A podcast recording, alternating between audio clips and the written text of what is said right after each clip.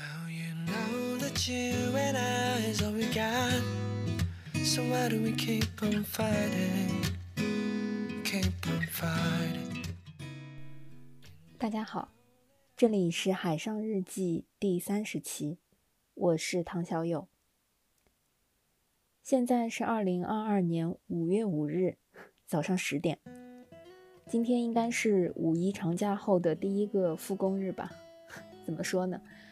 就是这个假期放的这个长假和复工，可能对于大多数处于风控期的朋友们来说，体感上并没有那么明显。昨天是五月四日青年节，满屏的都是一些年轻人相关的话题。到底什么才是青年人？青年人的定义到底是什么样的？当代青年人所谓的标准是什么？等等。嗯，我觉得很难用一两句话在今天的节目里讲清。但是恰巧啊，昨天五月四日青年节的时候，我们收到了撕票小助手乔景言同学的嗯音频投稿。还记得我第一次见到小乔，是他在大二的时候，呃，当时啊，他到我所在的公司投简历啊，申请实习。在一堆简历和连续两天的这个面试之后，我们成为了同事。此后，呃，就一直到他明年即将毕业的这个研究生生涯，这几年里，我觉得也算是看着他经历了大半个大学生活吧。嗯，疫情封控在家，对于我自己来说，其实有大把的时间。嗯，感觉好几部之前心愿单上的这个长篇电视剧。终于有动力要打开它们了。上个月我看完的是那个《北平无战事》，看着一群老戏骨在一起飙戏，然后他们解决的是战乱时期北平老百姓有没有饭吃这样一个大任务，还蛮有趣的。尤其是谁是坏人这个问题啊，始终到了最后一集还牵引着我，觉得没有什么标准的答案。乱世中。一个人到底要依托什么来行事做选择？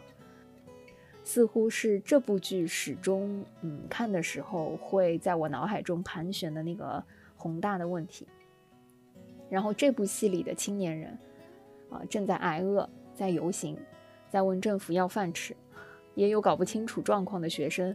在懵懵懂懂中就已经失去了青春。然后昨天呢？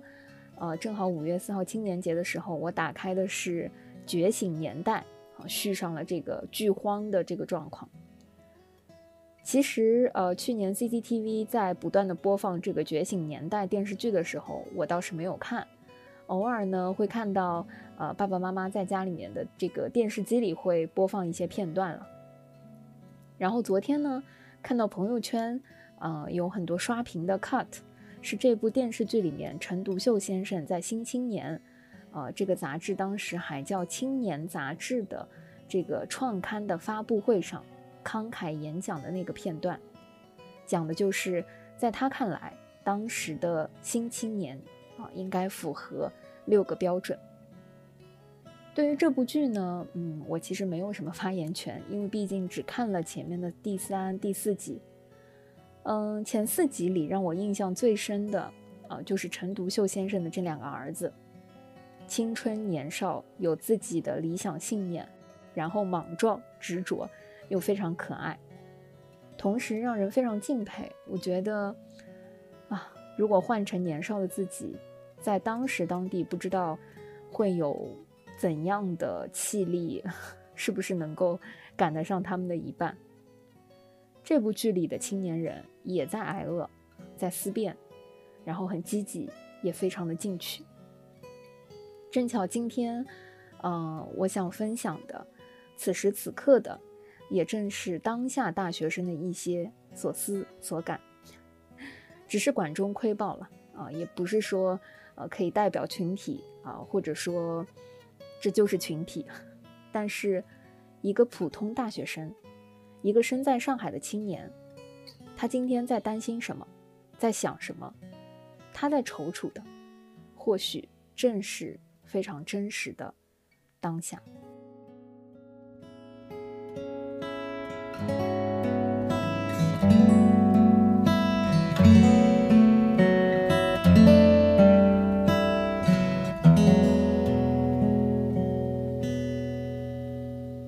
大家好，我是乔景言，啊，我是撕票俱乐部的撕票小助手，然后现在也是一名研究生。啊，海上日记其实已经出了二十多期了。我，呃，作为每天要发微博的那个人，其实，啊，一开始并没有想要去进行投稿，因为可能觉得自己日复一日的生活没有什么值得分享的内容。但是，嗯，最近几天发生的一些事情，或者说今晚发生的一些事情，突然让我有一种想要去分享的欲望，所以想。就是也跟大家聊一聊，想要表达一些东西吧。然后可能因为我还，呃，暂时还没有进入社会，包括说自己也还只是一名学生吧，所以可能我所表达的内容会有一些零散、凌乱，或者说有一些孩子气和不成熟。然后也希望大家能够多多包涵了。啊，我其实想要说的内容是，嗯。人与人之间可以互相理解吗？今晚让我想要去分享的那个事情的起因是在于，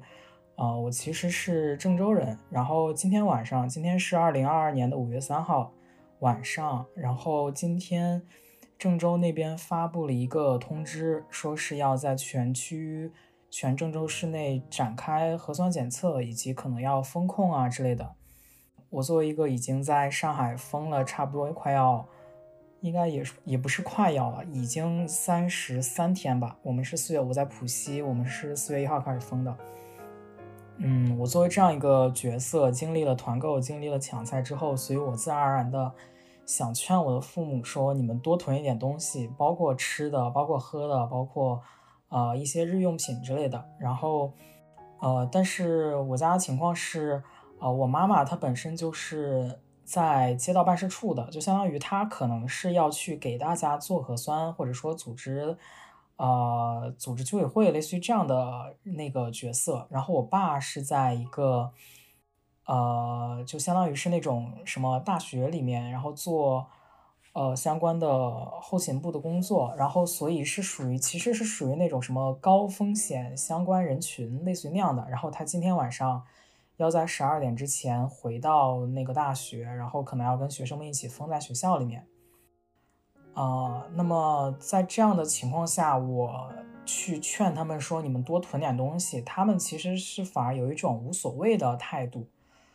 就是觉得说：“哎呀，呃，我可以自由出入小区，或者说我自己就是做抗疫的事情的人，或者说我自己住在学校里面，那物资肯定是充足的呀。然后你一个人在上海照顾好自己就行了，也不用担心我们。”但是我就还是会想说，那明明我在上海已经看到了，其实许许多多，呃，身为抗疫人员却无可奈何的案例，身为学生或者身为教职工而被就是没有办法去求助一些人的这样的案例，孤立无援的案例，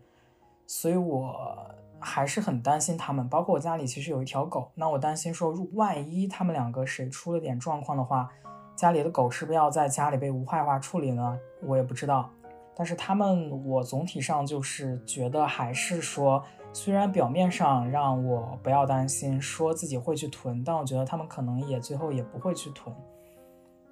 嗯，这会让我去产生一个思考：是为什么？呃，为什么我们没有办法，或者说为什么我的父母没有办法去理解我的话，以及我？为什么会为此而感到生气呢？这是因为代沟吗？是因为，呃，我们生长的环境不一样，所以产生的认知代沟吗？还是说，因为我经历了上海的这一波疫情，所以我，呃，会更比相较于他们更恐慌呢？呃，我其实不知道，还是说，其实人与人之间就是没办法相互理解的呢？说到这个，我会。会想起那个最近经常在网上刷微博嘛，经常会看到关于上海的报道，或者说是关于其他地区的人们对上海的一些新的政策，或者说一些社会情况的评论吧。我其实是有点不太敢点开评论区的，因为我很怕就是会看到类似于说，呃。从上海离开离开上海的那群人，就是在在传播病毒，类似于这样的话，我看到会很让人难过。我觉得很荒谬的一点在于说，我其实个人是认为，呃，在这个环境中，人与人之间本来应该是互相帮助，但是我所看到的是，呃，男人跟女人之间没有办法相互理解，病人跟健康人之间没有办法相互理解。呃，年轻人跟老人跟孩子之间没有办法，残疾人跟正常人之间没有办法，甚至说是上海人跟非上海人、城市与城市之间的人没有办法去相互理解，大家好像在彼此割裂、彼此攻讦，嗯，这会让我感到非常非常的难过。就是我觉得这一切不应该是这样的。嗯说到这些的话，其实就是又会让我想到说，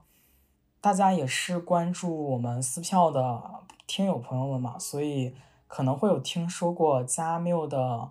呃那个剧本话剧《误会》，然后就他大概讲述了一个什么样的故事呢？他大概讲述的是，呃，里面一共有一二三四，应该有五个角色吧，然后分别是呃一对母女。经营着一家旅馆，然后这对母女她，呃，会因为想要去离开这座城市，去到海边，去到一个充满阳光的地方生活，所以这对母女其实是会去把谋杀一些呃有钱并且单身，并且可能没有什么社会在当地没有什么社会联系的这样的单身的客人，而这个故事的主角若望就是。是这个旅馆的母亲的二十多年前离家出走的儿子，他听说了父亲的死讯之后，决定要呃回到这个家庭之中，然后呃想要把自己的妹妹和母亲呃承担起去养育他们或者说给他们幸福的这么一个职责。他要呃若望自己的家庭条件很好，他想要把自己的母亲和妹妹也带到海边去。也带到充满阳光的地方去，也给他们幸福，所以他自己从其他的地方，然后来到了这座旅馆，然后，呃，想要去去与这对去与自己的母亲和妹妹相认吧。但是有一个点是在于什么呢？就是若望他从始至终都并没有直接的表明自己的身份，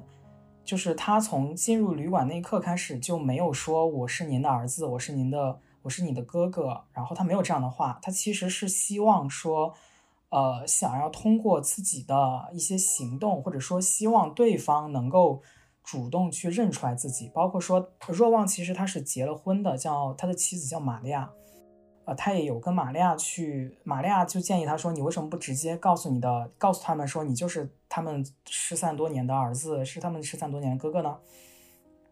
嗯，但是若望就表达出的是。他还是希望说能通过，即使我不主动说，对方也能够主动认出来我这么一种感觉，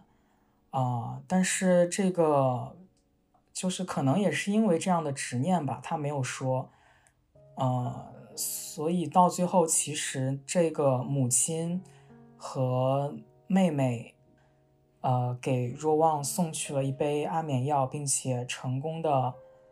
谋杀了他，他们把他在他喝下安眠药之后，把他的沉睡的他扔到了河里面，就这样淹死掉了。但是，然后呢，就是呃，这个剧里面的一个角色，一个老仆人，然后他把若望，他找到了若望的护照，护照上面是有他的名字的嘛，并且把这个在这两这个母女杀害了这个若望之后。把这个护照给到了母女，然后，也就是说，母女知道了他们自己杀害了自己的亲儿子、亲哥哥，然后，呃，就是这对母女在母亲在绝望之中，呃，也选择了自杀，然后，然后这个呃玛利亚就是若昂的妻子来到了这个旅馆，然后她在与妹妹进行了一番对话之后。妹妹也选择了自杀，然后只留下玛利亚一个人在，呃，绝望之中呼喊着上帝。老仆人进来了，说：“夫人是您在，您是在呼唤我吗？”然后这个玛利亚说：“您能不能救救我？”然后这个老仆人说了他整个剧本里面从头到尾的第一句话，也是唯一的一句话，也是唯一的一个字。他说：“不。”然后这个故事就结束了。嗯，我其实，在看这个剧本的时候，是整个人是很焦虑、很很很难受的。是因为什么呢？其实我是有被剧透到的，就是，呃，在知道这对母女成功的谋杀了他们的亲人之后，才去看的剧本，就导致我其实，呃，在看的时候，我知道这个故事是一个注定悲剧的故事，然后包括说。啊，就是这个故事在展开的过程中，会有很多很多的细节，或者说是预兆，或者说是巧合吧。但是，呃，它就是都以各种各样的形式，那些本来能够让他们去相认的那些点，都被都被那个老仆人，或者说都被他们彼此打断了。就比如说，其中有一个情节是，荣王在办理登记手续的时候。他要把那个护照给到自己的妹妹，但是那个妹妹一方面是在考虑到说我到底要不要杀掉这个人，然后另一方面是那个老仆人当时进来了一下，然后打断了他的那个思路，所以说妹妹并没有看那个护照上的名字。再比如说，其实到第二幕还是第几幕的时候，那个妹妹跟母亲，母亲是一个犹豫不定的，说我不知道到底要不要杀掉他。呃，是一个犹疑不定的一个状态。但是妹妹因为很向往大海，很向往阳光，所以，呃，她本来妹妹本来也打算说我不去杀这个人了。但是她在跟若望去进行了一番交谈之后，若望向她阐述了大海跟阳光的美好。若望的本意其实是向她描述这些美好，并且想要在相认之后把这些美好、把这些幸福带给她的妹妹跟。母亲，但是没有想到他的这一番话反而去加强了，或者说让妹妹自己妹妹下定了我要把这个人杀掉，并且拿走他的钱，然后重新开始生活的决心。整个故事其实挺荒诞的，但是又会让人很难过，嗯，但是又会让人让我去想说，是不是人与人之间真的没有办法去。互相理解呢？这其中牵涉到一个问题是：若望为什么不愿意去直接的告诉他们，告诉自己的母亲跟妹妹，我是你们的儿子，我是你们的，我是你的哥哥。他其实是希望说对方能够主动的，呃，认出来自己，理解自己。他把自己的期望放到了别人身上，嗯，而母亲是一个怎么说？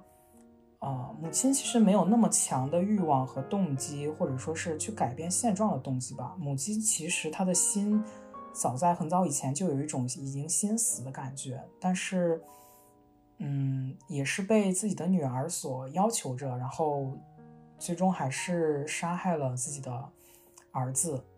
然后，所以其实母亲她也并不是一个很有自己的意志力的这么一个人吧，我自己觉得。然后就是妹妹，妹妹她其实是也是有所希望的，她希望能够去到一个离开这个阴暗的地方，离开自己生长的这个地方，然后去到一个充满阳光、充满嗯面朝大海的这么一个地方。她她的希望当然也是落空了。然后包括说若望的妻子玛利亚，她很爱自己的丈夫，但是她的愿望是想要永远跟自己的丈夫在一起。包括说她那天晚上希望。若望能够直接去表达自己的，呃身份，但是若望也并没有答应自己的妻子，妻子的愿望也终于落空了。啊，这可能确实实实就是加缪想要作者加缪想要去表达的东西，就是说，呃，人在被投身到这个世界上的时候，就已经注定是孤独的了。孤独这个词，其实在全剧本中出现了很多次，无论是呃若望。他自己的表达，无论是妹妹，无论是玛利亚嘛，就是大家都有去说、去阐述自己的孤独。呃，正因为有了有了这种孤独，所以他们才会有所期望，并且把这种期望投射在了别人的身上，想要通过让别人去做出某种行为，以满足自己的呃希望，然后以此去排解掉孤独，以此去让自己让大家获得幸福。但是加缪可能会觉得，嗯，我们在被投身到这个世界上的时候，就人就已经是孤立的了，没有任何人可以帮助任何人，所以当我们把期望放在别人身上的时候，就只能得到失落。我们所拥有的又可能就只仅仅只是自身了，嗯，但是我们又真的能掌握自身吗？可能也并不一定。就像剧本里面那个老仆人的存在。老仆人的角色可能更像是上帝，或者说一个更沉重、更注定的词——命运的存在。嗯，就是好像其实说人定胜天这种事情是有点点可笑的，是在于，呃，其实我们的意志力也并没有那么强大，我们只是一粒微尘，或者身世浮沉雨打萍而已。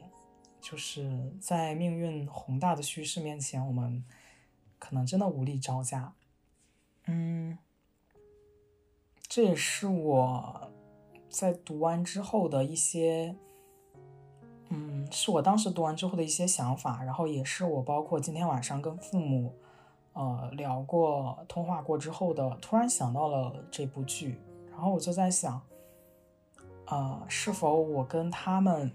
我跟我的父母其实也是这么一种状况呢？就是，啊，我们其实也并没有办法去